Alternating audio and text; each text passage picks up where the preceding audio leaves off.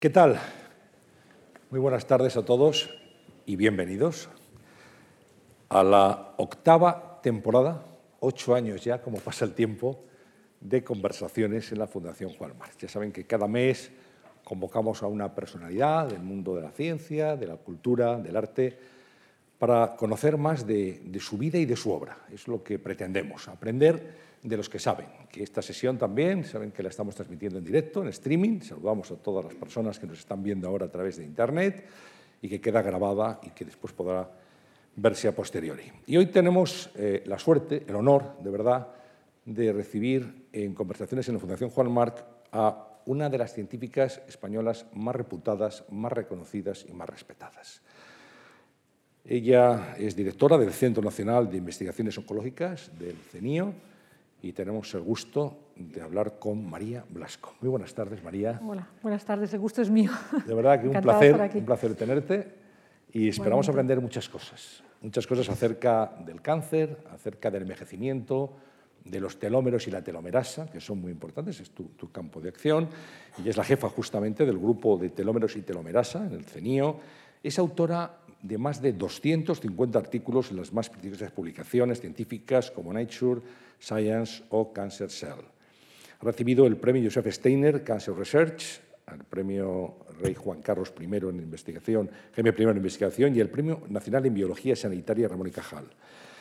Y la verdad es que eh, hace unos años hablábamos eh, del cáncer en singular y hoy nos habéis enseñado los científicos y los investigadores a hablar de cánceres. Sí, hay tantos cánceres. Eh como tipos de células en nuestro organismo, más de 200. ¿no? Pero es que ahora sabemos que no solo hay más de 200 cánceres, sino seguramente más de, de 1.000 cánceres o más, ¿no? porque cada individuo, incluso con el mismo tipo de tumor diagnosticado por un patólogo exactamente como el mismo tipo de tumor, sin embargo, cuando miramos los genes que están alterados en cada tumor son diferentes, ¿no? con lo cual realmente hay tantos cánceres casi como pacientes. ¿no? De ahí viene la idea de la medicina personalizada, el tratamiento personalizado del cáncer. Bueno, el cáncer, que además en muchos casos tiene muy buen pronóstico y tiene curación incluso. Sí, hay un 50% de los, de los tumores que, que, se curan y, sin embargo, hay otros tipos de tumores que, que, todavía pues, hace falta más investigación para ser capaces de controlarlos. En general, eh, el cáncer, si se detecta a tiempo, si se detecta cuando todavía es muy pequeño y todavía no, ha invadido otros tejidos, pues es una enfermedad curable por una simple cirugía. ¿no? El problema es que el cáncer es indoloro. Muchas veces no sabemos que está creciendo un cáncer en el organismo y cuando ya hay un problema fisiológico, cuando nos encontramos mal, cuando hay algún tipo de problema, vamos al médico y se detecta, pues a veces desafortunadamente eh, está ya muy avanzado. ¿no? Y esos son los tumores difíciles de tratar. Cuando hay metástasis. sí, este proceso se llama metástasis, ¿no? cuando las células del cáncer ya no están solo en la localización inicial, el tejido inicial, pues el pulmón, la mama, donde sea, sino que ya han viajado por los vasos sanguíneos o linfáticos y han llegado a otros tejidos, ¿no? produciendo la, la, metástasis. Entonces es una enfermedad que ya es más difícil de tratar, aunque es algo que se está estudiando también, la metástasis, para tener fármacos que funcionen. ¿no? Eh, te iba a preguntar, María, exactamente cómo podemos definir el cáncer, para que todo el mundo pueda entenderlo. Bueno, esa multiplicación anormal de células. Sí, las células sanas, las células normales sanas, pues son células eh, que son mortales, tienen una, una, capacidad de multiplicarse limitada, eh, son células además que, que son buenas ciudadanas, eh, no, no, se mueven de su sitio, están en el sitio que les toca, ¿no? se dividen las veces que les toca y ya está. En cambio, las células tumorales son células que primero tienen la capacidad de división eh, indefinida. Podríamos decir que son células inmortales. De hecho, las primeras células del cáncer que se consiguieron aislar fueron de una paciente eh, afroamericana eh, que se llamaba Henrietta Lacks. Y estas células que en honor a, a la paciente se llaman GELA, de Henrietta Lacks, todavía están dividiéndose en los laboratorios de todo el mundo. Es decir, las células del cáncer, a diferencia de las células sanas, son células con capacidad de división indefinida. Y aparte son células que tienen mucho daño, están muy, son muy anormales en sus cromosomas. El problema de los tratamientos contra el cáncer, algunos tratamientos, es que, claro, cuando se atacan las células que crecen anormalmente, las células malignas, también son afectadas las, las células sanas. Claro, porque al fin y al cabo, aunque sean células malas, eh, son, son, células vivas, ¿no? igual que las células eh, sanas. Entonces, claro, cuando se intenta matar una célula eh, tumoral, pues como estás intentando matar algo vivo, pues también puede haber efectos secundarios en otras células normales que se estén en ese momento también multiplicando. Entonces, la, la ventaja es que las células sanas, como he dicho antes, se dividen muy poquito. Están formando parte de las estructuras de nuestros tejidos y normalmente no se dividen. Entonces ahí tienes una, una ventana de oportunidad que se llama, ¿no? donde puedes matar a la célula del cáncer, que es así que se está dividiendo mucho más rápido. Mientras que la sana no se divide, y así es como suele funcionar la quimioterapia. Lo que haces es intentar destruir básicamente el, el ADN, por ejemplo, de, la, de, de las células, y eso solo afecta a las células que se dividen, y esas suelen ser las células del tumor, porque las células sanas se dividen muy poquito. Lo que pasa es que sí que hay algunos tejidos que tienen mayor división, como la piel, el crecimiento del pelo, el intestino, la médula ósea, y por eso los efectos secundarios de alguna de estas quimioterapias pues son pues que la pérdida de, de pelo, eh, problemas digestivos, anemias, etc. Porque también hay tejidos que se dividen un poquito más de, de lo normal.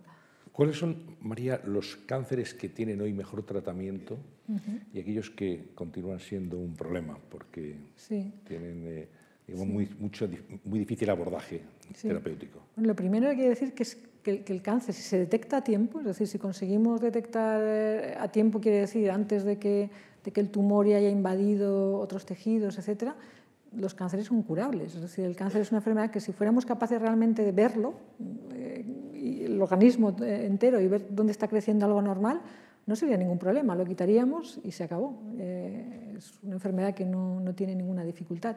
El problema, como he dicho antes, es cuando el cáncer empieza a, a, a o sea, quiere un tamaño grande y eso no se ha detectado. ¿no?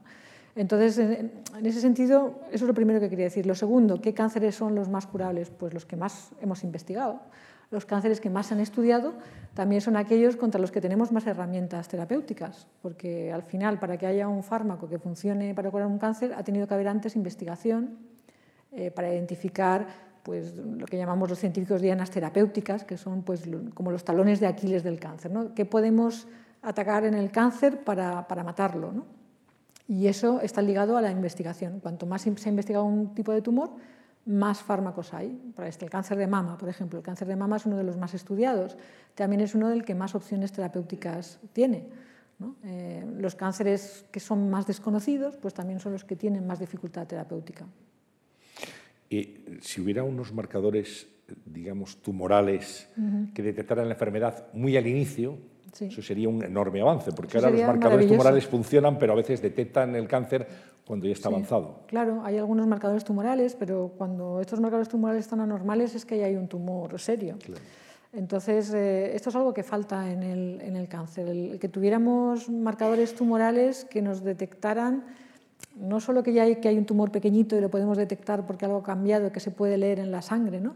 Sino que incluso se anticipara la aparición del cáncer. También eh, hay gente que, que está que trabajando que detectara que ya hay algo normal en el organismo que pueda dar lugar a un cáncer, es decir, que nos diga de alguna manera el riesgo de tener un cáncer en los próximos 5 años o 10 años. ¿no? Esto es algo que no sabemos hacer hoy en día, pero si supiéramos hacerlo sería una manera muy importante de, de, acabar con el cáncer, porque nos permitiría detectar los tumores a tiempo y quitarlos antes de que sea demasiado tarde. Hay mucha gente que nos está viendo ahora mismo, que está aquí presente, que ha sufrido un cáncer, que lo ha superado, que, bueno, mm. que va a sus revisiones y que de alguna forma convive como con una enfermedad crónica, pero, sí. pero que tiene una enorme sí. calidad de vida, que, que claro. digamos que, que, no tiene ningún problema.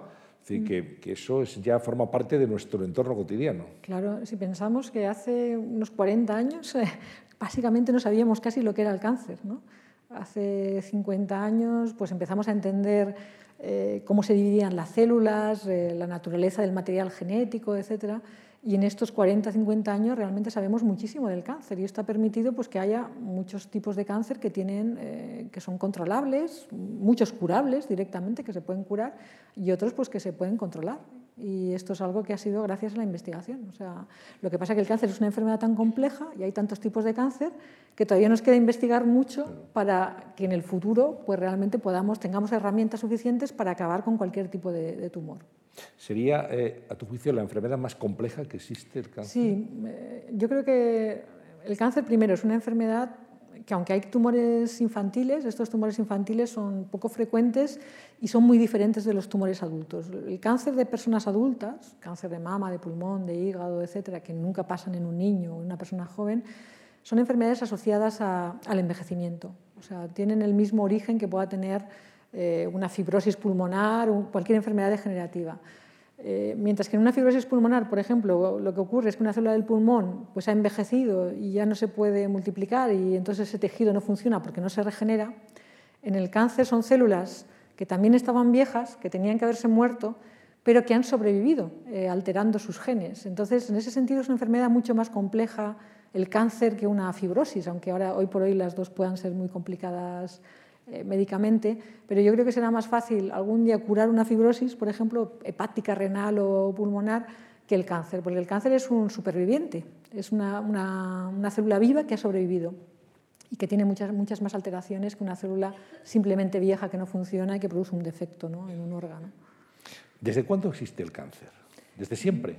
El cáncer está asociado a la, a la vida. O sea, en la medida que, que seamos organismos multicelulares, es decir, que que estamos hechos de células y estas células se tienen que multiplicar para regenerarnos y eso ocurre todo el, tiempo. Por ejemplo, somos un, individuo completamente nuevo eh, cada 10 años, más o menos. nuestro intestino mucho más frecuentemente, nuestra piel también, pero todo el organismo de un ser humano es, nuevo cada 10 años. Eh, eso es la regeneración. Si no nos regeneráramos, pues nos moriríamos. Eh, no podríamos regenerar cuando se pierde una célula en nuestro tejido, que ocurre todo, todo el tiempo. Y ese proceso de, regeneración implica la multiplicación celular. Entonces, conforme vamos viviendo, pues nuestras células van, van alterándose, van teniendo mutaciones pues por, la, por la comida, por los mm, alimentos, la vida misma, errores que ocurren a veces cuando las células se dividen, pues aunque la vida es perfecta prácticamente, pues hay pequeños errores y eso se van acumulando. Y esa acumulación de errores es lo que, lo que da lugar al cáncer. ¿no? Por lo tanto, es una enfermedad inherente a la vida y asociada al envejecimiento. Cuantos más años cumplimos, más riesgo tenemos de desarrollar un cáncer.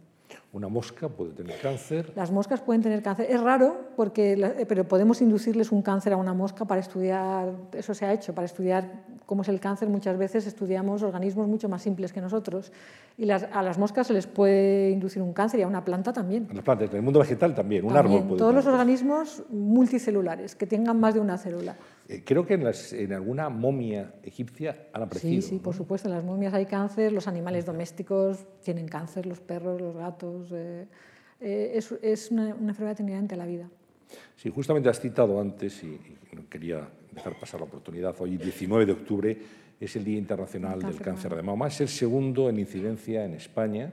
Es la principal causa de muerte en mujeres. Y me gustaría que nos detuviéramos en este cáncer de mama y en esta jornada en mm. donde hay bueno, pues, pues tantas mujeres afectadas porque lo están sufriendo porque lo han sufrido. Sí, pues el cáncer de mama eh, es una de las enfermedades más conocidas también. Eh, eh, yo creo que en parte porque, sobre todo en Estados Unidos, las asociaciones de mujeres que sufrían el cáncer de mama realmente hicieron mucha presión para que se investigara y se dedicara mucha financiación a estudiar el cáncer de mama. Y por eso es uno de los cánceres más estudiados y, ahora mismo con más opciones terapéuticas. ¿no? O sea que está esta relación directa entre, entre investigación y, tener más opciones terapéuticas. El cáncer de mama, pues eh, afortunadamente hay, métodos de, de, cribado, de detección temprana, como las mamografías, por ejemplo, las ecografías de mama. Y es importantísimo que esto se, se haga, ¿no? porque es una manera pues, de detectar a tiempo el, el tumor. ¿no? Entonces, si se detecta a tiempo un cáncer de mama, pues es una simple cirugía y, y ya está. ¿no? Eh, a lo mejor hay que dar un poco de quimioterapia, etc. El problema es cuando se detecta muy tarde, ¿no? y, eso es muy importante, que, que, se hagan las mamografías, las ecografías, etc. Claro, las mamografías son, eh, y cada vez más mujeres se lo hacen de manera periódica, pero son una prueba relativamente sencilla. Sí. Pero claro, cuando tú decías, si pudiéramos detectar los cánceres en su origen, todos serían curables. Casi todos serían curables. pero claro, estaba pensando en un PETAC o algo así, que es imposible someter a la población a un cribado de PETAC, supongo. Entonces, eh, tendría que evolucionar la ciencia para que de una manera relativamente sencilla se pudiera detectar un cáncer en su origen. Sí, claro, por eso los marcadores que estábamos hablando antes, ¿no? que con una prueba de sangre que fuera capaz ese marcador de detectar cuando hay ya, no digo un cáncer, un precáncer, cuando las células ya están funcionando mal, que eso quiere decir que vaya a haber un cáncer. Entonces eso pues inmediatamente se buscaría, se, quitaría, se corregiría lo que estuviera desbalanceado, lo que no estuviera bien, para evitarlo. Ese sería el, el sueño. ¿no? De todas maneras, hay que seguir evolucionando en, métodos de diagnóstico. No sé si hacer un PET-TAC a todo el mundo, pero, por ejemplo, en Estados Unidos, eh, hay uno de los estados de Estados Unidos eh, se puso a hacer masivamente colonoscopias eh, con una cierta frecuencia, a partir de una cierta edad, pues parecido a la mamografía, pero en colonoscopia, y así se consiguió bajar muchísimo la mortalidad por cáncer de colon. ¿no? Entonces, eh, no es ninguna tontería pensar en, tener cada vez, cada vez métodos de, búsqueda, de cribado de, tumores que nos permitan detectarlos a tiempo, porque es la manera de salvar vidas. Teníamos todos que eh, concienciarnos de la importancia de la detección precoz y someternos a controles. Claro, sí, sí. Sí, por ejemplo, las mamografías pues, eh, se hacen a partir de una edad por abajo, o sea, a partir de una edad por abajo y por arriba. Y eso quizá haya que modificarlo, ¿no? porque, claro, un cáncer también puede ocurrir en una persona de 70 años, ¿no? y si las mamografías se dejan de hacer a partir de los. creo que varía con la comunidad autónoma, pero si se dejan hacer a partir de los 65 años, eh, pues para mi gusto tendría tendrían que hacerse mamografías hasta más tarde, ¿no? porque sobre todo ahora cada vez hay más gente mayor. Y cada, eh, esto es algo que está ocurriendo, el llamado envejecimiento demográfico de la población. En España, en el 2050, se prevé que habrá un tercio de la población española con más de 65 años. Entonces, también quizá haya que cambiar las edades a las cuales se hacen estos, estos cribados. ¿no? Bueno, vamos a entrar en lo que es tu, tu terreno de investigación diaria, los telómeros, la telomerasa. ¿Qué es la telomerasa?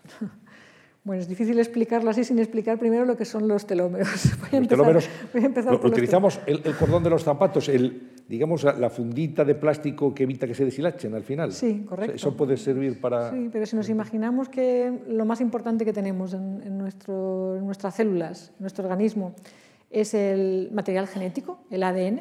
El ADN es una hebra, una hélice, y ahí están los genes, que es la información para hacer el organismo. Pues esta, el, cordón de los zapatos. El cordón. Este cordón es importantísimo, ahí está toda la información de, lo que, de, que funcione todo bien, etc. Y entonces eh, este cordón al final tiene una estructura protectora que se llaman telómeros. Telómero es una, palabra, una palabreja, pero bueno, quiere decir realmente la parte del final. Viene del griego, telos es final, telón, final. Y meros es la parte del final. Pues la parte del final, este telómero, es importantísimo, es esencial para la estabilidad de nuestro material genético. Y lo que pasa es que la vida está diseñada de manera imperfecta, eh, como me gusta decir, no sé si perfecta o imperfecta, pero de tal manera que cada vez que nuestras células se tienen que dividir para regenerar nuestros tejidos, estos telómeros se van acortando. Por cómo está diseñada la vida, por cómo está diseñada la, maquinaria de, de, copiar el material genético de la célula parental a las células hijas. Entonces, cada vez que se dividen nuestras células, los telómeros son un poquito más cortos. Y este acortamiento telomérico llega a un momento que son tan cortos ya que produce la enfermedad. ¿de acuerdo? Entonces, claro, a lo mejor algunos de ustedes están pensando, bueno, pues entonces la vida no sería posible, ¿no? Si los telómeros son cada vez más cortos, ¿cómo puede haber una siguiente generación, ¿no? Y hay generaciones de las especies, etcétera. Pues es porque existe esta telomerasa, ¿no? Esta telomerasa no es otra cosa que una máquina molecular que fabrica telómeros, o sea, y esto ocurre pues, eh, cuando se forma un nuevo individuo, cuando se produce la fecundación del óvulo espermatozoide y empieza a formarse el, embrión, pues ahí se activa la telomerasa y realarga los telómeros eh, de tal manera que ese nuevo individuo va a tener telómeros suficientes para hacer su vida, su vida normal. Estos telómeros después, depende de cómo viva uno, se pueden acortar más rápido o más lento, ¿no? eso también es interesante. Pero bueno, que esta máquina molecular, la telomerasa, es, eh, es esencial para la vida. Su descubrimiento fue en el 85, hubo dos mujeres y un hombre que lo descubrieron, eh, Elizabeth Blackwood, Carol Grader y Jack Shostak, y ese descubrimiento recibió el Premio Nobel de Medicina y Fisiología en el 2009, ¿no? porque es una, es una enzima maravillosa porque es capaz de permitir la vida los telómeros, y, la telomerasa. Por tanto, hay una relación directa, tú señalabas antes, María, entre el cáncer y el envejecimiento. Claro, ahí lo que pasa con el cáncer, que antes he dicho que las células del cáncer son inmortales, es que una de las cosas que hacen las células del cáncer para ser inmortales es activan esta telomerasa. Esta telomerasa que en, el organismo adulto está, está silenciada, no se expresa, solo se expresa cuando somos embriones para realargar nuestros telómeros y después como que desaparece. no desaparece el gen, pero se silencia. Eh, y las células del cáncer son las únicas que eh,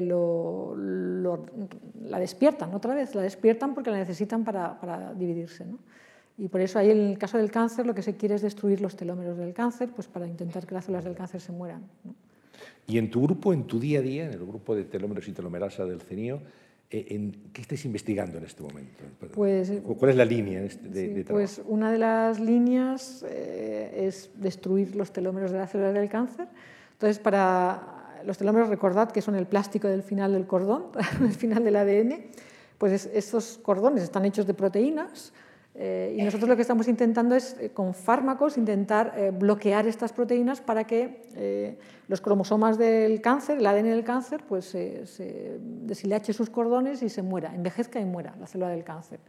Eso por una parte, pero por otra parte, también sabemos que la telomerasa es una enzima que se puede utilizar bien también, se podría utilizar para evitar el envejecimiento de un organismo, en teoría. ¿no? Uno podría pensar, bueno, ¿qué pasaría si ahora si estamos envejeciendo realmente porque nuestros telómeros se van acortando, porque la vida está diseñada de esta manera eh, y eso causa enfermedades, ¿qué pasaría si ahora utilizamos la telomerasa, por ejemplo, para intentar eh, curar enfermedades asociadas al envejecimiento? Por ejemplo, una, una enfermedad degenerativa como una fibrosis renal, eh, hepática, pulmonar, que sus células ya no se pueden dividir más porque tienen telómeros muy cortos, ¿qué pasaría si ahora utilizamos telomerasa para intentar como permitir la regeneración otra vez del, del pulmón o del riñón, etcétera, ¿no? Y esto es lo que estamos haciendo.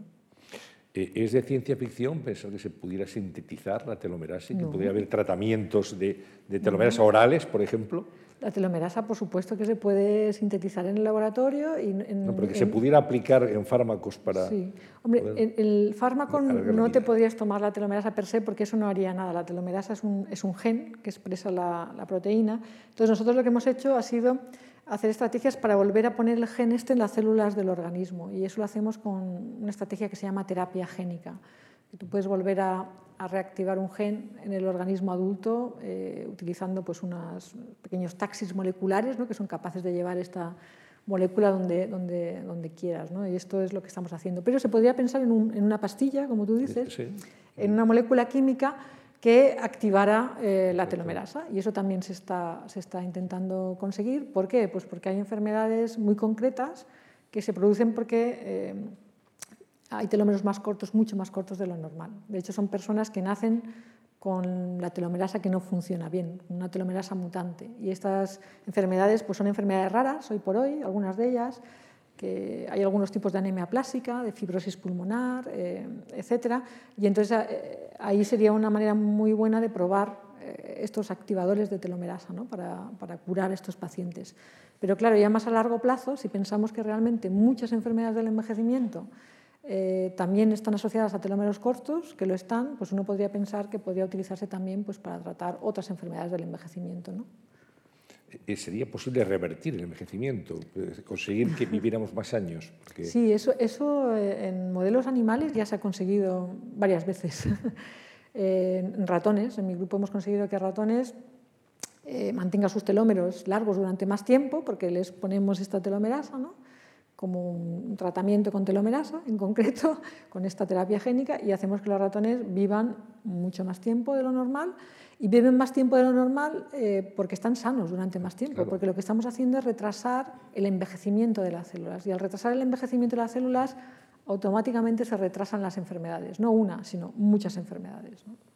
Y, y, por eso sabemos que los telómeros son importantes para el envejecimiento y para las enfermedades. Esto lo hacéis en ratones, en cobayas. Sí, hemos hecho en, en, ratones, pero con la intención, eh, ahora lo hemos probado también en ratones, que, que, digamos, hacemos que tengan enfermedades muy parecidas a las humanas. ¿no? Que tengan fibrosis pulmonar con telómeros cortos, anemia plástica con telómeros cortos. Es un ratón nunca, nunca va a tener una fibrosis pulmonar, pero nosotros hacemos que la tengan y, vemos que si tratamos con telomerasa los podemos curar. Entonces, claro, esto es una prueba de principio de que tú podrías mm, llevar esto a pacientes a ensayos clínicos. Eh, aquellas personas que tienen telómeros muy cortos y que tienen fibrosis pulmonar porque tienen telómeros muy cortos, los podrías en teoría tratar con esta. Esto, por supuesto, no se puede hacer mañana porque hay que hacer, hay que hacer los ensayos clínicos, hay que ver si esto es, si, si es tóxico, si no es tóxico, etc. Pero es como funciona la investigación. La investigación lo que hacemos es demostrar que algo puede funcionar y después esto ya hay que llevarlo a los pacientes. ¿Y hay algún horizonte temporal? ¿Cuál es lo que hacéis en los ratones ahora pueda ser realizado en humanos? Bueno, para este caso concreto, pues nuestra intención es, eh, que esto ocurra con, cierta rapidez. Nosotros tenemos, lo hemos hecho en ratones, tenemos Pero pensamos En, un, tiempo Bueno, pues dependerá del interés que haya por parte de la... Porque esto no lo podemos hacer los investigadores, tiene que haber interés de una compañía farmacéutica, ¿no? que le interese hacer esto, etc. Entonces ahora mismo pues estamos colaborando con algunas compañías, ¿no?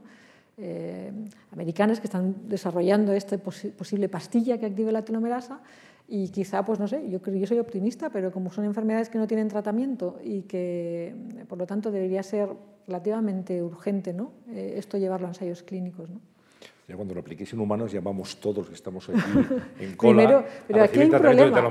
Aquí hay un problema, porque porque no podemos ir, eh, porque realmente solo se pueden probar los medicamentos en, enfermedades. Ya cuando tengáis. Y el envejecimiento no es una enfermedad hoy por hoy, no se considera una enfermedad y eso también es un tema de debate, ¿no? porque no es una enfermedad, pero es la causa de las enfermedades. ¿Hasta qué punto eh, no tendríamos que prevenir enfermedades? ¿Cuánto podríamos llegar a vivir, María? Bueno, ahora mismo, si no, si no nos eh, tomamos activadores de telomerasa o de alguna otra cosa, que retrasa el envejecimiento, el límite máximo de nuestra especie, que es Homo sapiens sapiens, es 100, unos 122 años, que es la persona más longeva que ha vivido nunca de nuestra especie. Se llama Jean Calment, una señora que ya, que murió, que es francesa, de, de, de Arles, de Francia que llegó a vivir 122 años. Eh, esto nos dice que más o menos el límite biológico de nuestra especie está alrededor de los 122 años. Seguramente no tenemos telómeros suficientes para vivir más de 122 años y entonces solo si modificáramos los mecanismos del envejecimiento cabría pensar que podríamos superar los 122 años. En ratones eso ya lo hemos hecho. Eh, los ratones también tienen una vida máxima, los 122 años de los ratones pues son tres años y pico de vida, porque un ratón envejece mucho más rápido que un humano. Pero eso lo hemos conseguido superar, por ejemplo, alargando los telómeros. ¿no? Bueno, con esto sabemos que todos los que estamos aquí somos unos niños todavía. Llegar a 122 años nos queda, nos queda todavía claro, mucho. pero para eso hay que nacer con unos genes estupendos. Eh, nos quedaría mucho. Pero eh, habría, podríamos ponerle años a una vida eh, con un tratamiento de telómeros y evitando los problemas que ahora hay en el envejecimiento. Sí, en, ratones lo hemos demostrado que se puede hacer. en humanos el problema es que no se puede hacer porque para que algo sea un... Eh, se pueda probar un fármaco, un tratamiento, un medicamento, tiene que ser considerado una enfermedad pero sí que lo vamos a intentar hacer en enfermedades, enfermedad, porque pensamos que las enfermedades tienen su origen en el envejecimiento, todas las enfermedades, obviamente las infecciosas no, su, origen es un virus, una bacteria, eh, pero todas las enfermedades degenerativas, que son la mayor parte de las enfermedades que nos matan en, países como España, eh, tienen su origen en el envejecimiento. Entonces ahí sí que podemos ir con nuestro eh, medicamento que active la telomerasa pues para intentar frenar la progresión de una fibrosis hepática, renal, eh, pulmonar, de una enfermedad neurodegenerativa, etcétera. ¿no? Y eso es lo que estamos intentando hacer. Eso sí que es una enfermedad y eso sí que se puede tratar, se pueden probar nuevos fármacos. Mm. Aparte de vuestro grupo en el CENIO, ¿tenéis conexión con otros investigadores en otros países que estén en esta misma línea de trabajo? Sí, sí, claro, claro. Yo, yo empecé a trabajar en telómeros en Estados Unidos cuando fui a trabajar con con Carol Greiter, que de hecho fue una, la descubridora, una de las descubridoras de la telomerasa. Y por supuesto que tengo muchos colegas en Estados Unidos sobre todo, pero también en Europa, que trabajamos en este tema de los telómeros, que nos vemos frecuentemente en las reuniones, en los mítines, etc. Y, bueno, esto suele pasar en la investigación. La investigación no, el investigador nunca está aislado. Eh, estamos siempre en contacto con el, con el mundo, con otros colegas que están trabajando en cosas parecidas. Eh, se viaja mucho, se va a muchas reuniones, mítines. Eh, se intercambian experiencias. Se publica todo lo que se averigua para que todo el resto del mundo se entere. Es decir, es una, una profesión donde estamos siempre en contacto y estamos siempre a la última, claro. ¿Y dónde estamos en España en este campo? Pues en España eh, las buenas noticias es que es, es, un país donde se hace una investigación muy buena. Tenemos investigadores muy buenos, centros de investigación muy buenos, pero sí que es verdad que en los últimos años, con la crisis económica, etcétera, pues eh, se ha producido un parón o incluso un retroceso. Y bueno, pues ahora estamos expectantes de que realmente con, el nuevo ministro y el ministerio pues empiece a apoyar otra vez la ciencia y a financiar la ciencia como debiera, ¿no? porque los países con los que competimos, y competimos, ¿eh? competimos bien con ellos, como Alemania, Francia, etcétera, pues tienen un presupuesto de ciencia que, bueno, es un orden de magnitud por encima del de España. Hablas del ministro, hablas de Pedro Duque. Pedro Duque, sí. es, es vuestro ministro. Correcto. Y, y, tiene, os ha mostrado su sensibilidad, su apoyo, su preocupación. Sí, por supuesto. Por es una persona que bueno, pues aunque él no es investigador, es ingeniero, etcétera, pero sí que es sensible a, y conocedor de la, de la, situación de la ciencia en nuestro país y que es urgente tomar medidas, pero bueno, eh, supongo que primero tendrán que aprobar unos presupuestos y tener dinero que les permita hacer estas cosas. Claro, el tijeretazo fue casi del 40%, ¿no, María? En la ¿Eh? crisis. El tijeretazo, el recorte. Sí, global, de lo que se llama el dinero que va en la investigación, porque los investigadores, competimos por ese dinero, dinero público, para que el mejor se lleve el dinero y pueda hacer la investigación. Y ese dinero, eh, que son los planes estatales de investigación, pues se han recortado más o menos un 40%. Un 40% es muchísimo, pues casi la mitad. Sí. Muchísimo. Muchísimo, sí. Mientras que otros países, tú decías Alemania, Francia, han superado, han vivido la crisis también, la crisis económica, pero había quizá una tradición y un apoyo ya muy, muy mm. coordinado a la sociedad para no reducir Correcto. el presupuesto. En Alemania, por ejemplo, cuando afrontó la crisis económica, que también la, afrontó y también hizo recortes, primero el gobierno socialista y después Merkel. Eh, no, no solo no cortó la ciencia, recortó la ciencia Merkel, sino que aumentó la financiación de los centros de excelencia en Alemania, que son los centros Max Planck. En España también hay una red de excelencia, que son los centros Severo Ochoa, y bueno, no, se nos ha aumentado, sino se nos ha reducido. Eh, haría falta una mayor cultura y un mayor apoyo, ¿verdad? Social yo creo que. Sí. Yo creo que sí. También yo creo que la sociedad tiene mucho poder en demandar esto, ¿no? Porque los científicos somos muy pocos, somos muy pocos y tenemos muy poco peso político, pero si la sociedad demanda que este país sea un país de ciencia ¿no? y de conocimiento, pues, pues a lo mejor también cambian las cosas. Y los jóvenes investigadores vocacionales que están trabajando en vuestro instituto y en otros también, ¿qué, ¿qué, porvenir tienen? Bueno, pues en España eh, yo digo que hay centros de investigación muy buenos y formamos científicos muy buenos. Y bueno, es, es, bueno en la carrera científica salir fuera para, pues, para conocer otros mundos, para hacer contactos, conocer otros investigadores. Yo cuando fui a Estados Unidos a trabajar con Carol Grader, pues a mí me dio lo más importante de mi vida profesional, ¿no? que fue trabajar en telomerasa y poder empezar aquí mi grupo, y etcétera. Pero claro, el problema es si no puedes eh, volver a atraer esos investigadores a nuestro país. Es decir, si, si solo sale talento y no tienes capacidad para atraer talento eh, de españoles que están fuera, pero no solo españoles, porque el talento es internacional. ¿no? En, el CENIO, por ejemplo, que es el centro que dirijo, pues eh, la lengua en la que hablamos es el inglés, porque hay investigadores de todo el mundo. Nosotros queremos que al CENIO vengan españoles y no españoles, los mejores del mundo, a trabajar, porque tenemos que competir con países como el Reino Unido, Estados Unidos, Alemania, donde hay investigadores de todo el mundo. O sea, los investigadores siempre trabajamos eh, con investigadores de otras partes. ¿no? Mi grupo de investigación, ya no digo el CENIO, mi grupo de investigación, que somos unas 15 personas, pues la mitad son, son extranjeros y yo hablo con ellos en inglés, con todos. Los seminarios son en inglés, todos en inglés. ¿Y cómo estamos en cuanto a iniciativa privada para apoyar la investigación? Pues eh, es complicado, es complicado. O sea, por una parte hay todo lo que son eh, la filantropía más eh, institucional, de fundaciones de bancos, etcétera, que sí que apoyan y tienen programas de apoyo a la ciencia, etcétera.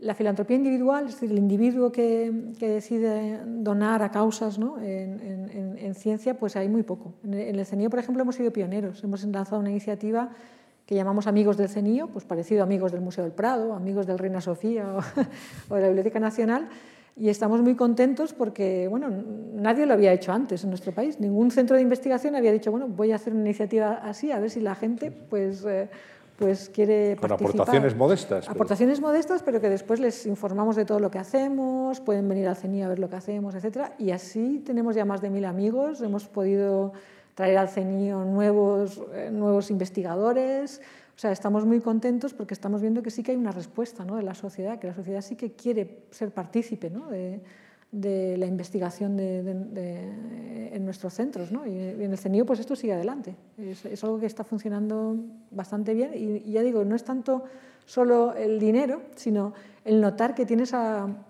ciudadanos detrás ¿no? que, te conocen, que te apoyan, que quieren ser parte del CENIO y eso también es muy importante.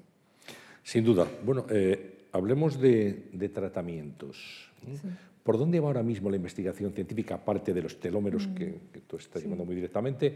Ahora mismo la comunidad científica que está trabajando sobre los cánceres, hablaremos en plural, ¿dónde, eh, por, qué caminos discurre? ¿Qué están, pues mira, está trabajando? discurren por todos los caminos que te puedas imaginar. O sea, yo creo que la investigación hay que investigarlo todo. O sea, el, cáncer es una, una, enfermedad, como digo, de las células.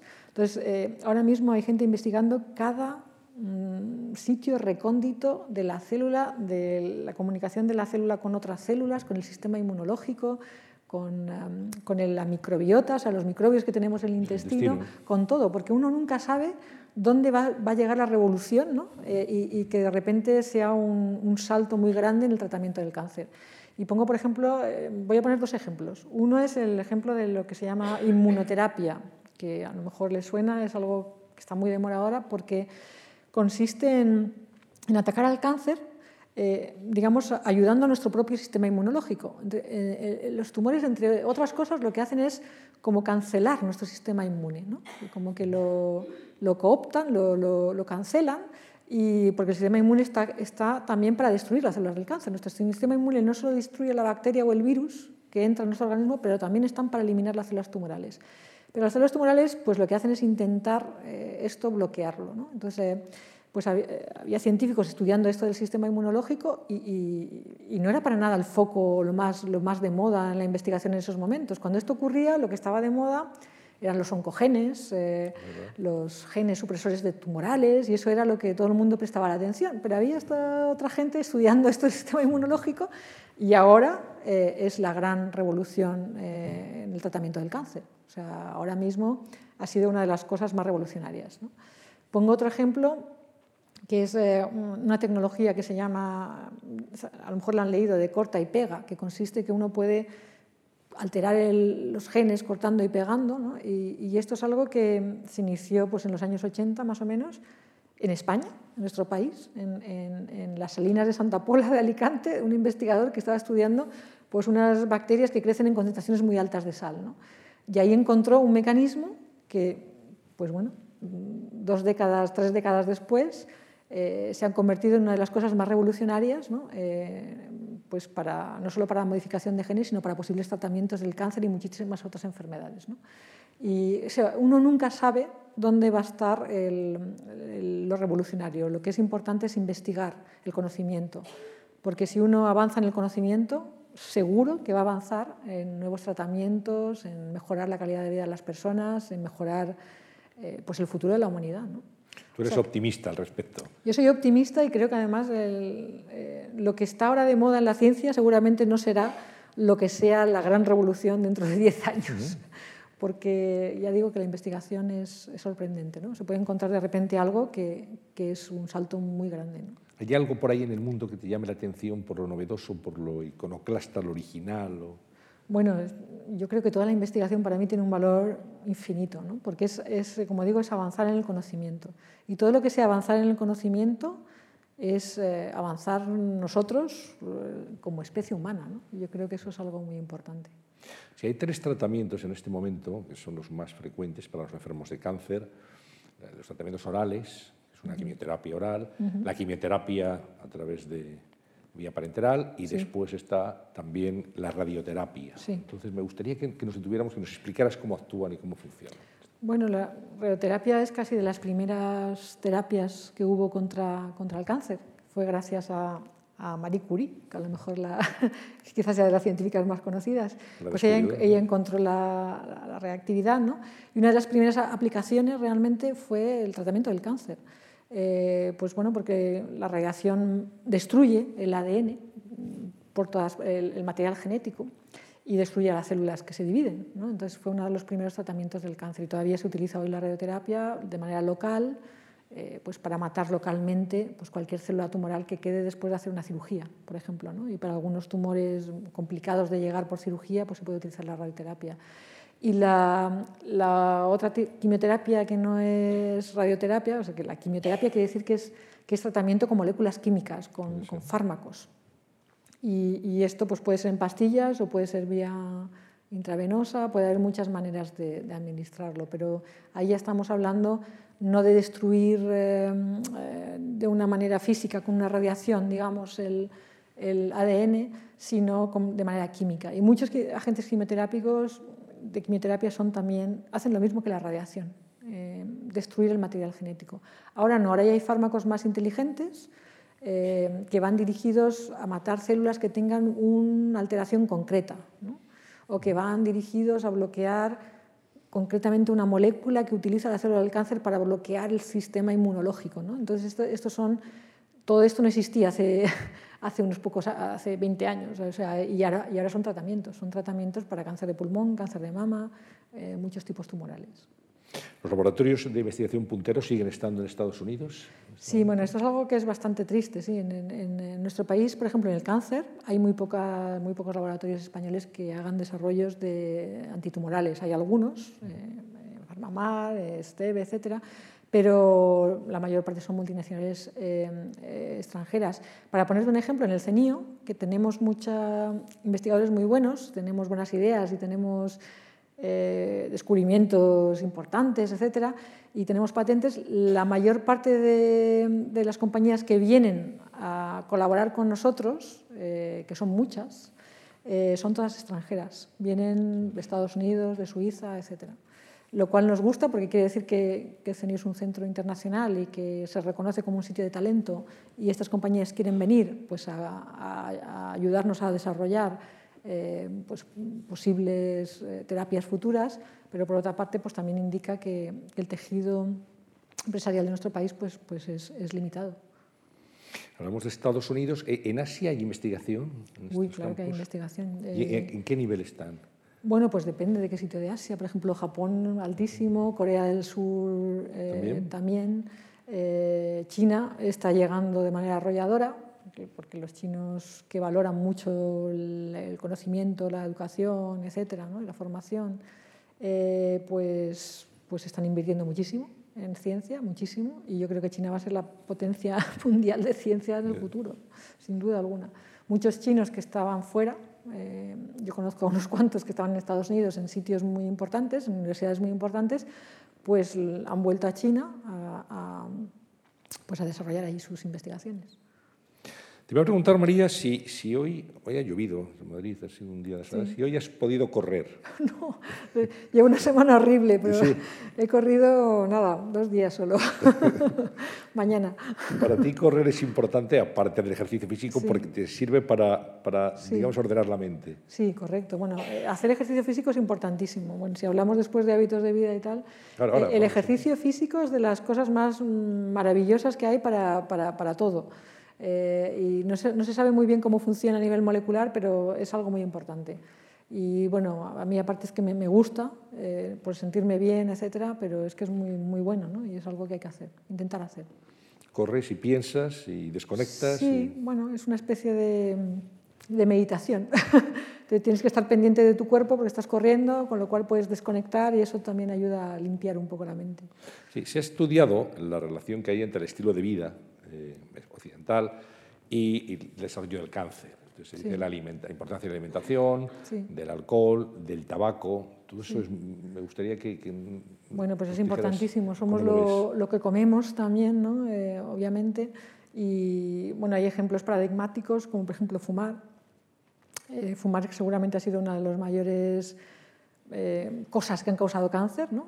Poner un ejemplo, por ejemplo, las mujeres, eh, em, hace unas décadas en España, cuando todavía no era habitual que una mujer fumara, el cáncer de pulmón era rarísimo, era muy raro una mujer tuviera un cáncer de pulmón. Y ahora pues no sé si es la segunda causa de muerte en las mujeres, el cáncer de pulmón. Em, y bueno, es un fenómeno muy conocido. O sea, fumar ha aumentado muchísimo el cáncer de pulmón, pero también otros cánceres, vejiga, mama también, también etcétera. También puede estar relacionado, sí.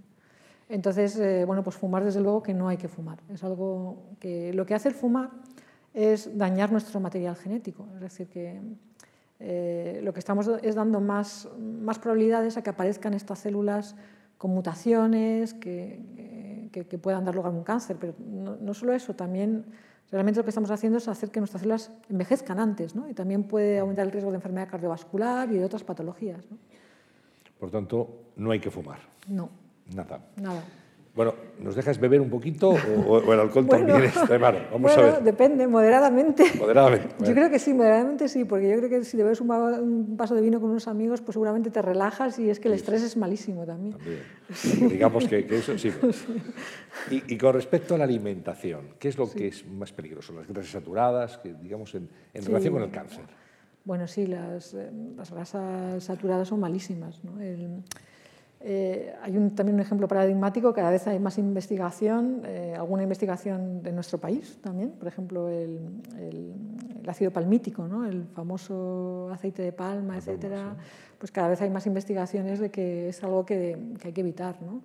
Eh, en general también la Organización Mundial de la Salud dijo hace unos años, pero en España se hizo un poco burla de esto, ¿no? pero dijo hace unos años que las carnes rojas, las carnes procesadas, etcétera, había que intentar también pues, comer moderadamente, ¿no? porque también se había asociado a un mayor riesgo de, cáncer. ¿no? O sea que yo creo que hay que tener una alimentación pues, parecida a la, a, la mediterránea, ¿no? las recetas eh, de la, de la, comida mediterránea, ¿no? pues con legumbres, con verduras, con frutas, con aceite de oliva, etcétera. ¿no? Esto seguramente es algo, bueno, se sabe que es una buena dieta. Claro, hay que evitar las grasas, intentar comer sano, más vegetales, frutas y verduras, básicamente, ¿no? Eso sería correcto. Eh, seguir esa pauta, el aceite de olivas, dicen que es también. Sí, también. Sí, sí, es que hay un estudio muy famoso que también se hizo en España que ha sido muy importante, ha tenido mucho impacto mundial, que se llama Predimet, donde se eh, evalúa eh, la, la, dieta mediterránea. Es que antes no me salía la palabra dieta mediterránea, y, se ve que, bueno, que disminuye el, el, riesgo cardiovascular, de cáncer, de muchísimas patologías. ¿no? ¿y qué pasa con los productos ahumados? Bueno, pues que también pueden ser cancerígenos, cancerígenos por el mismo motivo que, que, el, que pueden tener más tóxicos, por, pues el humo, ¿no? por, el, por, el, por el ser ahumados. ¿no? Pero bueno, con moderación supongo que no pasa nada. Es, es, es más malo fumar. ¿Y los conservantes y colorantes de los pues ahí pues hay algunos que se van prohibiendo. Yo creo que todo eso también está cambiando mucho. Afortunadamente vamos mejorando mucho. ¿no?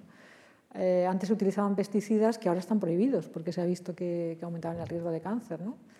Eh, también hay que tener cuidado con los alimentos. ¿no? Eh, ahora están llegando muchos alimentos de otros países, ¿no? por ejemplo de, Asia, ¿no? Y, no sabemos ahí qué pesticidas están echando porque no es la Unión Europea donde esto está regulado. Entonces hay que tener, pues, hay, ser consciente de estas cosas. ¿no? No tener miedo, pero sí tener precaución, digamos. ¿no? Sí, sí. Ser, conocedores de estas cosas es importante. Bueno, eh, creo que tú eras una, una estudiante, María, muy aplicada, ¿eh? sacabas buenas notas. Sí.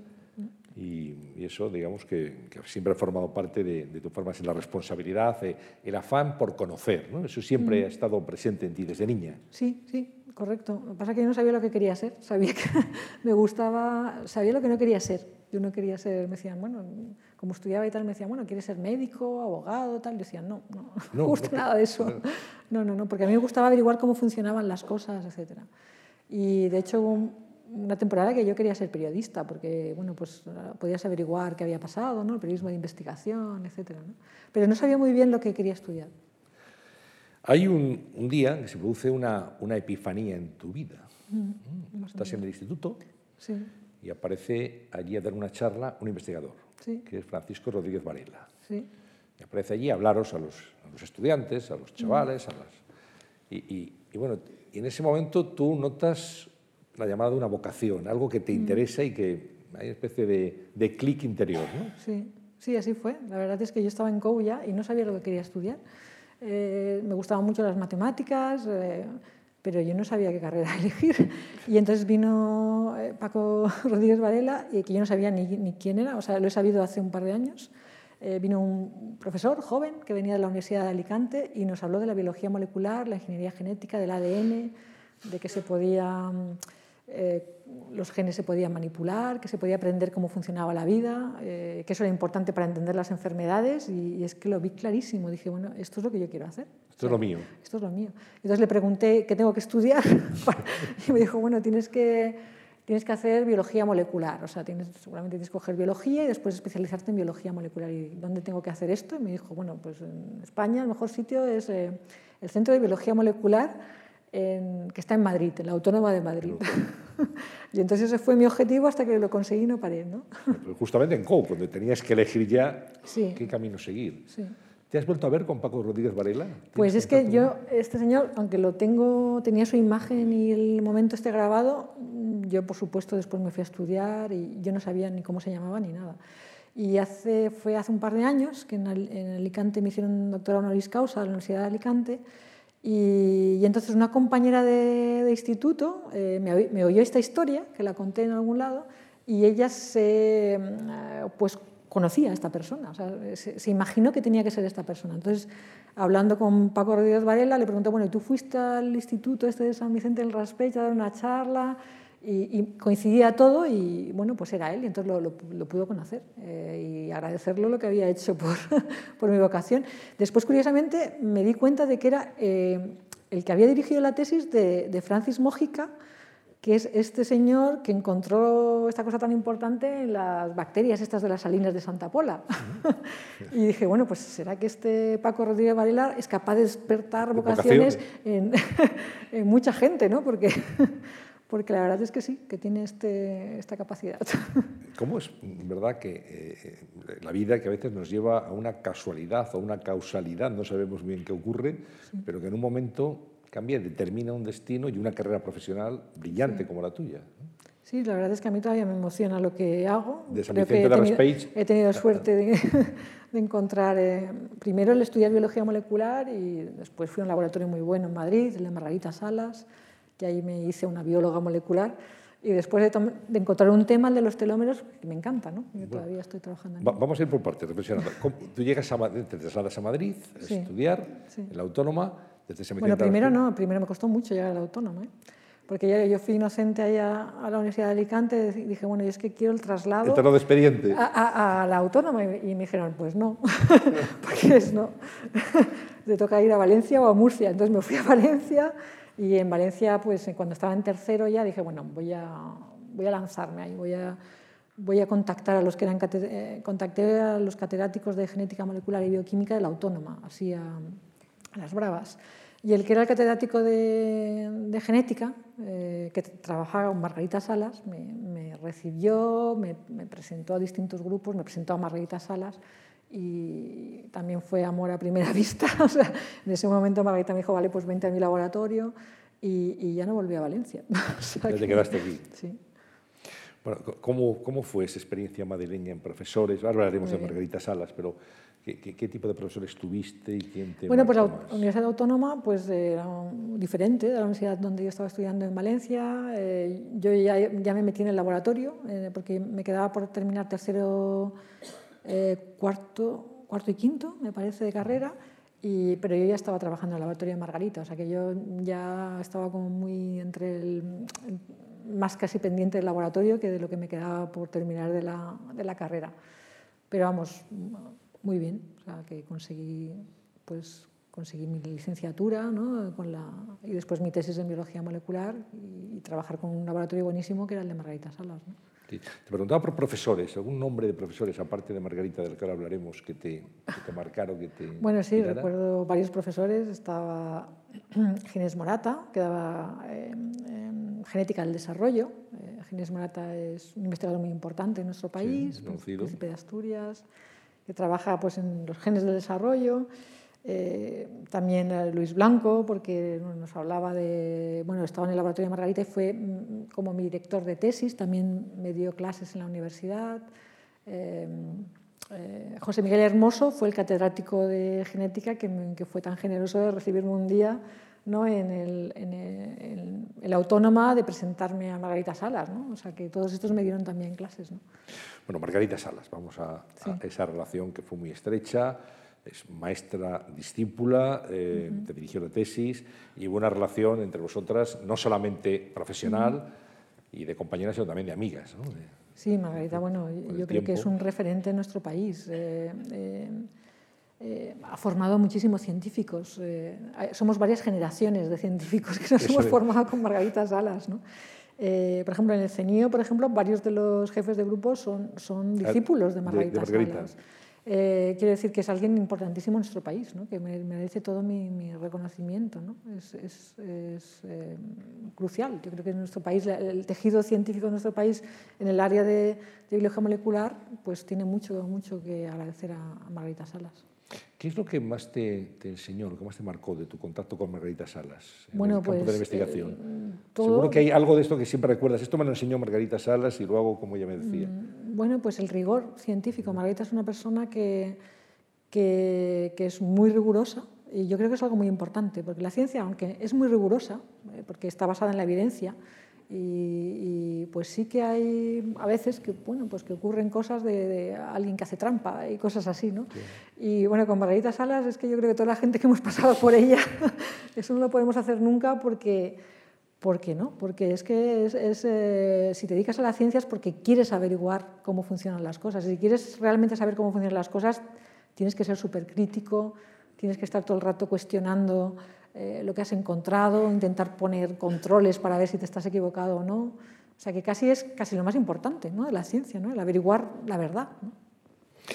Tu tesis doctoral ya versaba sobre lo que ahora forma parte de tu investigación cotidiana. No, no, lo mismo, pero tenía que ver. Tenía, que, ver, tenía que ver, porque yo estudiaba, en vez de los cromosomas eh, humanos, el cromosoma de un, de un, de un virus, de un, bacterio, un virus que infecta bacterias. Y entonces también pues, eh, tenía ese problema de, la, de, la, de, que se acortaban los extremos, ahí no son, no son telómeros en, el virus. Y entonces, eh, estudiando este, este, virus, pues conocí los trabajos de, Carol Greider, porque ella estudiaba el mismo problema, pero en, pero en humanos, en nuestros cromosomas. Aquí estaba relacionado, aunque es diferente. Una tesis, estoy convencido, absolutamente rigurosa y mm. digamos que puede someterse a cualquier prueba. La tuya. Bueno, como todas las de Margarita Salas, yo creo. aguanta el turnitín y todos los, todo, todo aquello es sistemas. Roca pura es, eh, aparte de una gran científica, una gran investigadora, una, una gran persona y una persona honesta y rigurosa, y es verdad que eso lo ha dejado, lo ha dejado y que ha apoyado mucho a sus discípulos también, lo cual es algo Sí, es verdad que es un referente en nuestro país del que podemos sentirnos bien orgullosos, además, Margarita Salas. Bueno, eh, ¿cómo llegas a Nueva York? Bueno, pues eh, también estando con Margarita, es que para Margarita siempre nos hablaba muy bien de, de Nueva York, ¿no? Pues yo creo que para ella fue uno de los periodos más, más felices de su vida, ¿no? Cuando estuvo ahí haciendo su, su postdoctoral con, con, Severo Ochoa. Y, en concreto nos, siempre nos hablamos muy bien de, de Cold Spring Harbor, que es donde yo fui. Porque Cold Spring Harbor es como el origen casi de esto de la biología molecular. Ahí se hicieron algunos de los experimentos claves para, para encontrar cómo funcionaba la, la vida. ¿no? Eh, y entonces pues siempre nos hablaba muy bien y, bueno, pues era un sitio donde, donde me apetecía mucho ir con el Spring Harbor. Y ahí estaba trabajando una muy joven científica que se llamaba Carol Greider, que había encontrado la telomerasa con otra científica, Blackburn, y, fíjate, la encontró cuando tenía 25 años, más o menos, por ahí. Era, estaba haciendo la tesis, veintipocos años. Y el descubrimiento ya se pensaba que era tan importante que en Cold Spring Harbor, que el director allí era un señor muy famoso, que se llama Jim Watson, que fue uno de los que encontró la estructura del ADN, quizá el premio Nobel más importante para la biomedicina, eh, rápidamente se dio cuenta esto de la telomerasa, esto va a ser importante, y contrató a Carol para dirigir su grupo eh, con veintipocos años sin haber hecho ni siquiera un, un, postdoctoral, que bueno, siempre que haces la tesis doctoral, después tienes que hacer el postdoctoral como para como para madurar, como ya para, para especializarte. ¿no? Y ahí empezó su grupo directamente de, de, hacer su tesis, ¿no? era súper joven. Y, y, bueno, yo tuve la suerte de ir a trabajar con ella pues, a los comienzos de alguna manera de este También campo. muy joven. Sí, yo, bueno, yo ya había hecho mi tesis, bueno, sí, tendría, creo que tenía 27 años o algo así cuando fui ahí. Pero sí, eh, quiero decir que que vamos, que, tuve mucha suerte también de encontrar ahí algo que, que, me, que me, apasionara. ¿no? Eh, ¿Cuánto tiempo en Nueva York? En Nueva York estuve eh, cuatro años, un poquito menos de cuatro años. Tuve suerte, me fue muy bien, eh, hice descubrimientos que se publicaron muy bien y eso me permitió pues, conseguir una, una, una, plaza del Consejo Superior de Investigaciones Científicas, ¿no? que, que ya digamos, podía ser jefa. Entonces eh, dirigir mi propio grupo. Entonces me vine pues, bastante joven también a España y empezar mi propio grupo, de investigación en el Consejo Superior de Investigaciones Científicas. ¿Fue una decisión, digamos, eh, que tuviste que meditar mucho el venir a España o el quedarte en Estados Unidos? No, lo tenías claro, que querías Lo tenía muy claro, muy claro. Yo creo que clarísimo, o sea, porque... Eh, porque hubieras tenido carrera en Estados Unidos. Sí, sí, no, de hecho tuve ofertas en Estados Unidos para, para quedarme allí, etcétera. Pero yo tenía muy claro que yo había hecho una tesis doctoral en un laboratorio muy bueno, que era el de Margarita. Yo sabía que en España se podía hacer investigación de, alto nivel y, bueno, quería volver a España, era mi país y no sé por qué tenía que estar investigando en Estados Unidos y podía investigar en, España. ¿no? Y entonces me, volví yo, pero también volvimos mucha más gente. Es decir, yo creo que ya con mi generación fueron pocos los que se quedaron en Estados Unidos. ¿no? Volvíamos a España. Éramos una especie de, yo creo que fuimos de las primeras olas de gente que, que ya no se quedaba en Estados Unidos, que volvíamos aquí. Vuelves como jefa en el CSIC, jefa de un grupo, y trabajando en qué exactamente? Telomerasa, en telómeros. Ya en telómeros, todo el tiempo. Sí, sí, sí. Ya desde entonces que llevo trabajando con, con esto. Sí, sí. Eh, y antes de llegar al CENIO, tuviste otras eh, etapas profesionales también. Yo estuve, eh, he estado solo en dos sitios, o sea, llegué de Estados Unidos a, a empezar mi propio laboratorio en, en en el Centro Nacional de Biotecnología, que es del CSIC, que está en la Autónoma, y en el 2003, eh, el que era director del CENIO entonces, Mariano Barbacid, sí, eh, pues me ofreció ir al, CENIO a dirigir un programa de investigación, un poquito más que un laboratorio, porque esto era todo un programa con varios laboratorios, varios grupos, etc. Y entonces me, fui al CENIO, eh, que eso también era un un modelo nuevo de centro de investigación. Nadie sabíamos muy bien, porque en España estaba la universidad y el Consejo Superior de Investigaciones Científicas, no había ninguna otra cosa entre medias. Entonces el CENIO era algo nuevo, era una fundación pública, eh, no eras funcionario, lo, cual al, principio te creaba un poquito de inquietud. Diciendo, Personal laboral. a ver si esto va a durar o no, esto del CENIO, pero bueno, es un sitio fantástico y nada, encantada el CENIO, que está muy cerquita, incluso físicamente, del CENIC. Del sí, sí, sí. El, Instituto de Salud Carlos III, eh, en, pues eso, a finales de los, de los 90 del siglo pasado, eh, se planteó hacer centros de investigación monográficos en las causas de muerte de la población española, que eran cáncer, cardiovascular y neurodegenerativas. Se, empezó, se hizo el centro de cáncer, eh, se empezó, después se terminó el de cardiovascular y el de neurogenerativas nunca se llegó a hacer un, centro, hay, algo, pero no, nunca ha llegado a tener el calibre de, del CENI o del CENIC. Por cierto que el director del CENIC, aprovechamos ya para anunciarlo, estará con nosotros aquí en diciembre, el doctor Valentí Fuster, que vendrá desde Nueva York, justamente, y podremos conversar con él el próximo mes de diciembre.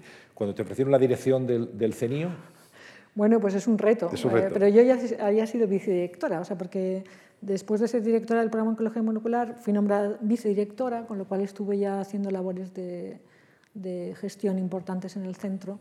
Y bueno, cuando tuve la oportunidad de ser directora, pues eran momentos tumultuosos, porque la salida del anterior director se produjo de una manera un poco tumultuosa, pero pensé que era una responsabilidad también, ¿no? el el dar el paso adelante y, asumir la dirección del CENIO y, bueno, creo que estoy, estoy muy contenta con esa decisión. Bueno, haces investigación, haces gestión, le has dado mucha importancia a algo tan fundamental hoy día como es la comunicación, lo tienes muy claro, la importancia, de hecho no había comunicación no, no había en el CENIO. Si un periodista quería contactarnos no sabía dónde. Entiendes la importancia de la comunicación para transmitir a la sociedad la labor de, de tu instituto. Y, también le has dado muchísima importancia, María, al mundo de la cultura en general, al mm. mundo de la literatura, al mundo de, los de la creación, de la fotografía, todo eso está mm. también muy presente en el CENIO. Sí, no, eso ya vino después, pero también, porque, vamos a ver, las cosas principales que al principio, eh, digamos, puse énfasis fue en la comunicación, en la innovación también, porque un centro de excelencia como el CENIO, con tantos investigadores buenos, con tan buenas ideas, pues hay que intentar eso llevarlo también a la, a la industria, ¿no? Y yo creo que eso también hemos hecho mucho trabajo. Pero después, claro, si tú quieres que la investigación sea valorada por la sociedad, somos un centro nacional. nuestro presupuesto sale de los impuestos de los españoles. Me parecía muy importante que fuéramos capaces de, comunicar con esta sociedad, de contar lo que estamos haciendo. Yo sé que, contar lo que estamos haciendo es complicado, porque a veces son cosas muy, muy específicas y entonces un vehículo para, para, acercar, yo creo que la ciencia a la sociedad, pues es a través de actividades culturales. ¿no? Entonces el año pasado, por ejemplo, lanzamos una actividad cultural que llamamos Binomio Ciencia y Arte, que lo que hicimos fue juntar, eh, cada año vamos a juntar a un científico con un artista. Eh, el artista va a generar una obra nueva, inspirada en eh, el trabajo, las preguntas de este científico. ¿Y por qué no? no? Si antes los artistas ¿no? que están ahora colgados en el Museo del Prado pues se inspiraban en, historias mitológicas y eh, religiosas, etcétera. Pero ahora en nuestro mundo, pues ya las historias que nos inspiran, pues a lo mejor no son mitológicas o religiosas, ¿no? Pueden tener que ver con temas trascendentes, ¿no? Científicos. Y bueno, eso después se presenta en Arco eh, y se expone en el CENIO y después además la obra eh, se pone a la venta y los beneficios van a la investigación del cáncer. Entonces este año vamos a volver a repetir la experiencia. El año pasado fue muy bien, tuvo bastante impacto. El año pasado fue con eh, tuvimos a Margarita Salas y a Eva Lotz, que es una artista eh, madrileña eh, muy importante. las dos fueron mujeres pioneras, las dos tienen, van a cumplir 80 años, o, sea, son de una edad, realmente lucharon, lucharon para llegar a ser quien, quienes son, ¿no? Margarita como científica y Eva Lotz como artista. Y este año pues será otra pareja diferente. No lo decimos todavía. Bueno, ¿por qué no se puede decir? Eh, será el fotógrafo, el, fotógrafo Chema Amado, y el científico en este caso será Cirac, Ignacio Cirac. Los dos han estado aquí en este, en este ciclo de conversaciones. y lo vamos a presentar también en Arco lo veremos el, viernes con, muchísimo interés. ¿Algún proyecto literario también, verdad? De libros. Sí, pues estamos trabajando en esto y en general eh, pensamos en maneras que podamos transmitir la importancia de la ciencia a la sociedad o visibilizar la ciencia. ¿no? Y claro, el arte, la literatura, eh, pues son maneras muy, muy cercanas ¿no? para, para todos, ¿no? para aprender de algo. Vamos a ver unas imágenes del, del CENIO, un vídeo cortito, eh, rodado en el CENIO, que está ahí detrás de las torres de la Plaza de Castilla. ¿no? Correcto, por ahí Para que ustedes lo, ubiquen, ahí, ahí, está, ahí está el territorio de trabajo de María Blasco y vamos a, a ver un poquito de esas instalaciones.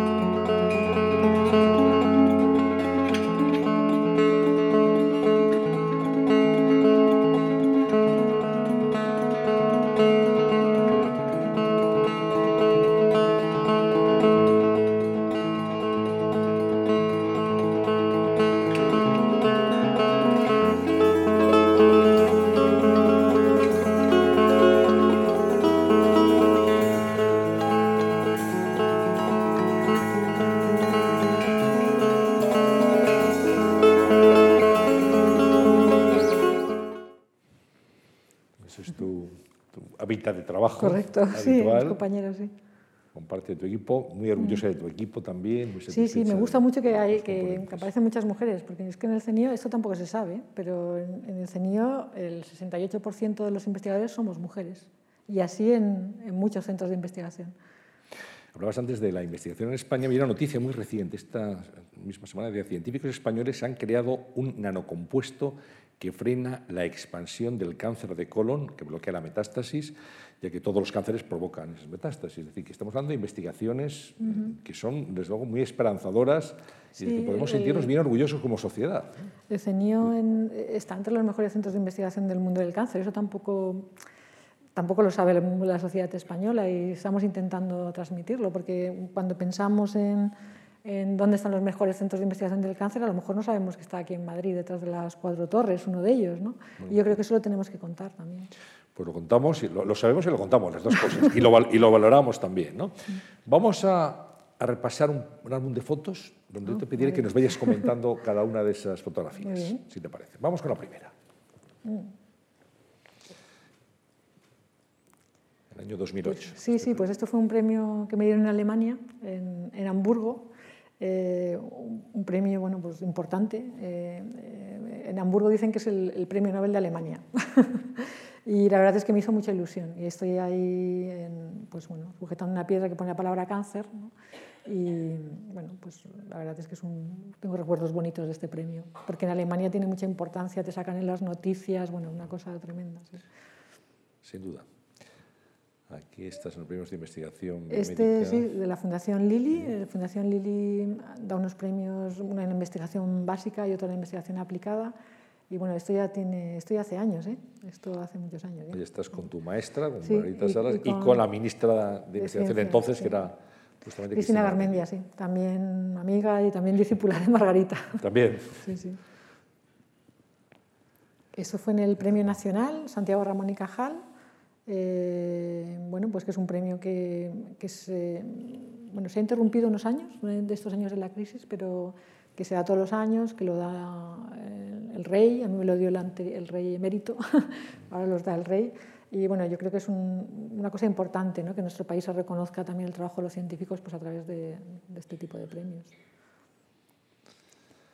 Este fue el honoris causa, eh, esto es, es el primero, eh, bueno, solo tengo dos, eh, tampoco es- pero fue, me hizo mucha ilusión. Es en la Universidad Carlos III de Madrid, que el mismo día se lo dieron también a, me viene el nombre, el escritor premio Nobel eh, de origen peruano, ¿cómo se llama? Eh, Mario Vargas Llosa. Marga- sí, Mario Vargas Llosa. perdón, perdón, porque es alguien súper conocido, pero tuve ocasión de conocerlo y la verdad es una persona encantadora. Estuvimos mucho rato charlando ahí mientras estábamos esperando. Muy interesado en la ciencia también, Mario Vargas Llosa. Sí, me genial, gustan esos temas, sí. Bueno, esto es una, un, eh, como digo, para el CENIO es muy importante la innovación. Es decir, en España tenemos una asignatura pendiente que es no solo publicar buenos trabajos, sino que eso convertirlo en, en empresas, patentes, etc. Y en el CENIO lo tomamos eso muy en serio. Y aquí hicimos una jornada pues, con, la, con la ayuda de la Fundación Botín, eh, Banco Santander, que le interesa mucho los temas de innovación, y estoy con Ángel Gabilondo, bueno, pues que también es una Esto es un binomio también, ¿eh? Un binomio Sí, Un filósofo con una científica. Sí, sí, sí, sí, no, eh, es un filósofo al que Metafísico, admiro, metafísico, al además, que ¿eh? admiro, sí. Especialista en metafísica, Ángela Vilondo. Bueno, esto es una de las acciones que hacemos pues, para, para, eh, llegar a la sociedad. ¿no? Y en este caso hicimos un libro que se llama, eh, que se llama Excelentes, que, es lo que se puede comprar, donde pues, contamos el trabajo no de investigaciones nuestras ya, sino de investigadores de todo el mundo. Y en la portada, por ejemplo, pueden ver a Ignacio Cirac. ¿no? Eh, las fotos están hechas por Amparo Garrido, que es una fotógrafa muy reconocida, y el texto es de Mónica Salomone, que, que es una periodista científica muy buena. Y, y se reconocerán a, a José Mota y, a, y, a, y a More, que bueno, el, pues, el mago More. el mago More, es todo, todo sí, un personaje. que también son amigos y que bueno, pues nos han ayudado eh, desinteresadamente pues a, también a dar a conocer el CENIO. Hicimos un, un, vídeo cómico en el que, sí, sí, que More pues cuenta algo del CENIO y, pues para darnos a conocer también. Tipo muy inteligente y genial, además, el mago More. Esto fue hace muy poco, esto fue el, el Día Mundial de la Investigación en Cáncer, eh, que organizamos un evento en, en el Ayuntamiento de Madrid con, con el apoyo de, de A3 Media y, de, y, de, las, y de, la, de la Fundación AXA, una iniciativa que se llama Constantes y Vitales, de la Sexta. Y, y estamos aquí, bueno, pues seis mujeres, eh, una premio Nobel, Liz Blackburn, que encontró la telomerasa, junto a la que fue mi jefa en Estados Unidos, que es la que invitamos este año. El año pasado vino otro premio Nobel. eh, y bueno, pues eh, está también una investigadora, eh, María José Alonso, que es de, La Coruña, no sé si de La Coruña de Santiago de, Compostela, que, bueno, que trabaja en nuevos fármacos contra el cáncer. Laura Estevez, que es una, es una oncóloga de cáncer de mama, también muy, muy conocida. Luz Casal, que también estaba invitada pues, como paciente de, de cáncer. ¿no? Y la locutora, también, que no me acuerdo el nombre. Esto es de binomio. binomio, Esto es del el año pasado, binomio. el primer binomio. En el fondo pueden ver la obra que generó, que creó Eva Lotz eh, sobre el trabajo de Margarita Salas. Y realmente ella se inspiró en todos los orígenes de la biología molecular. Generó, creó 59 dibujos que, bueno, pues, que están, a, están a la venta en una galería ahora mismo. Este es mi grupo de investigación a día de, a día de hoy o del año pasado. Los grupos de investigación van cambiando mucho porque esto es algo que, bueno, que debería de darnos pena a los, a los directores, ¿no? porque se va yendo la gente, pero realmente nos da mucha satisfacción que, que crezcan con nosotros, ¿no? Que continúen sus carreras y es una de las cosas más bonitas. A veces no se sabe que los investigadores no solo investigamos, sino que formamos a investigadores. Una tarea importante que tenemos los investigadores es la formación de otros científicos. Luego, mayoritariamente femenino. Sí, pero ya digo que esto no es que sea mi grupo ni el CENIO en concreto, que la investigación está hecha por mujeres, lo que pasa es que después las que mandan eh, no somos las mujeres. Pero vamos, queda muy claro. Pero eso cambiará.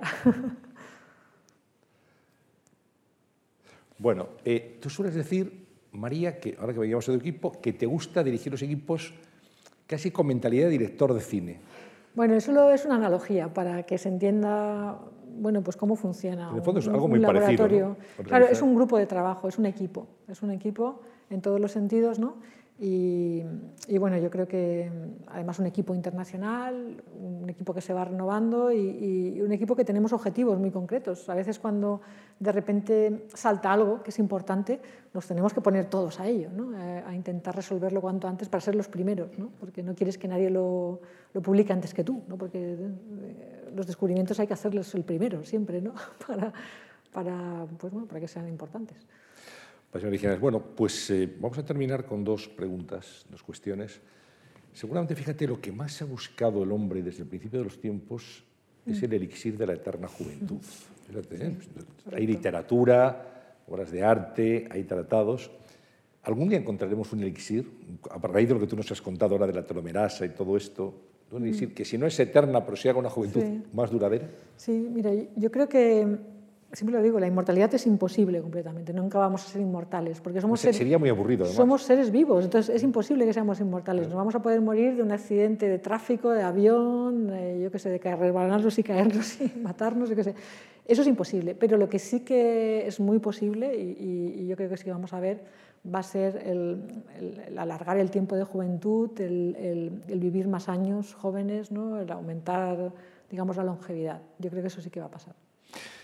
Y por último, ¿habrá alguna vez una vacuna contra el cáncer? ¿Podrá haberlo? Bueno, hay vacunas ya contra el cáncer. Yo lo que no creo que haya será una vacuna que, quién sabe, quién sabe, porque a lo mejor sí que la hay. Pero me parece más difícil que haya una sola bala mágica o una sola vacuna mágica que, que nos proteja de los cánceres. ¿no? Hoy por hoy parece como muy complicado, pero bueno, quién sabe. Eh, es que la investigación lo bonito que tiene es que cosas que parecen imposibles de repente pues son posibles. O que hubiera varias vacunas para los cánceres más agresivos. Eso me parece, eso me parece más. Eso permitiría también, pero permitiría cubrir. Eso ya está ocurriendo. Ya hay, hay, hay, tipos de inmunoterapia que son, son vacunas también. Bueno, María, pues llegamos hasta aquí. La verdad es que ha, pues sido, ha sido un placer. Hemos aprendido mucho, estoy convencido, ¿verdad? Hemos aprendido mucho, ha sido muy interesante y queremos eh, primero agradecerle tu presencia en ha sido, ha sido un gusto. pero después también eh, reconocer tu trabajo y animarte a ti y a tu equipo a que sigáis desarrollando esa labor, sin duda fundamental, muy importante. Ojalá que tengáis muchos éxitos, que sigáis teniéndolos y que la ciencia española, con vosotros y con equipos como el vuestro, pues tenga el nivel y el reconocimiento social que realmente se merece. Bueno, pues ha sido un gusto, un placer eh, charlar con, contigo, estar con todos ustedes y pues nada, encantada. Muchas gracias. Muy buenas tardes. Gracias a todos ustedes.